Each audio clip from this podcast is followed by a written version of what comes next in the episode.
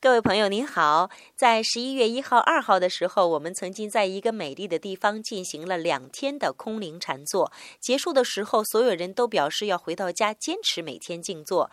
其实打坐的好处不仅可以集中精神、养生保健，还可以去除疲劳、增加智慧。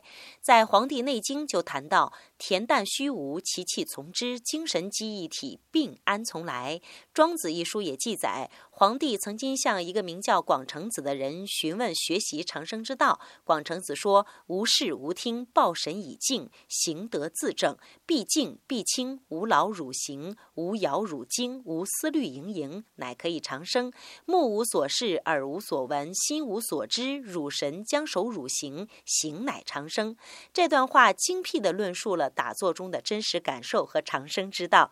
今天，请您回复“静心”两个字，静心，给您看详细的介绍。